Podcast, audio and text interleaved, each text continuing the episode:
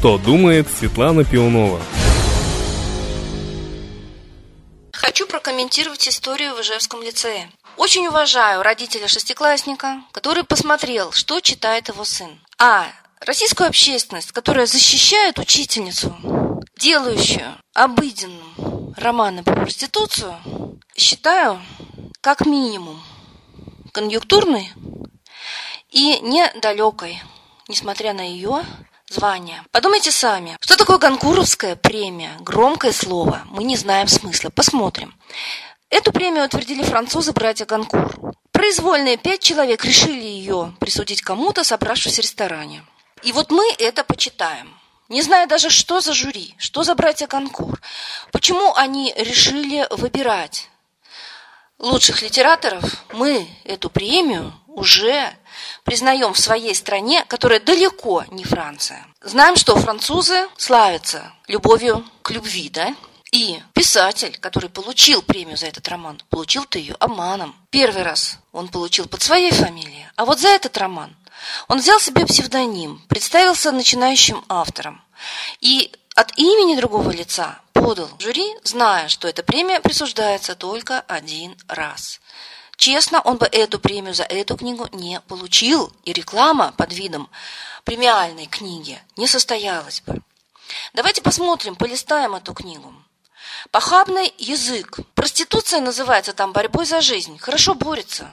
От этой борьбы дети рождаются и их отдают на воспитание чужим женщинам. Есть окно Авертона, западный психолог, который придумал ненормальное и аморальное делать нормальным и моральным, пошагово обсуждая эту тему и делая привычным эти слова. Хотели бы вы, чтобы ваш ребенок читал такие фразы? Она наклонилась, и от этого ее задница казалась еще больше. Если учительница вот такой язык прививает своим школьникам, они имеют право и ей сказать, когда она повернется спиной к ним, лицом к доске. Что-то ваша задница нам не очень нравится. И не хотим мы в ней оказаться. Я думаю, что российская общественность должна стать на защиту родителей, не желающих развращать своих детей в стенах школ и рекламируемых лицеев с рекламируемыми, титулованными учителями, не имеющими элементарных моральных норм. Если бы я узнала, что моему ребенку в шестом классе рекомендована такая книга, я бы не стала скрывать своего имени, а обсуждение вот этого романа, буквально дословного, выложить в интернет и познакомить российскую общественность, какого уровня должны быть шестиклассники в нашей стране, по мнению титулованных школ, учителей. Цитата из книги. Мадам Роза говорила, что женщинам, которые борются за жизнь, не достает моральной поддержки, потому что сутенеры теперь сплошь и рядом не делают свое дело, как полагается. Я так и не уразумел, пишет автор. Почему только тем шлюхам, которые зарегистрированы, запрещают иметь детей? Другие-то рожают в свое удовольствие.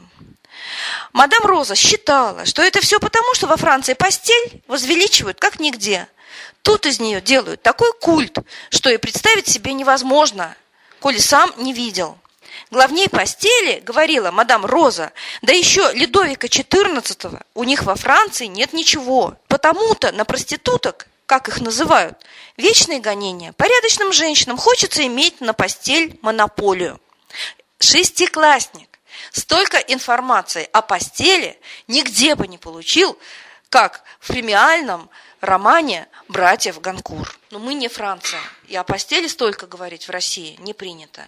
Хотелось бы, чтобы учителя российских школ это имели в виду. Они учат наших детей, а не французских проституток.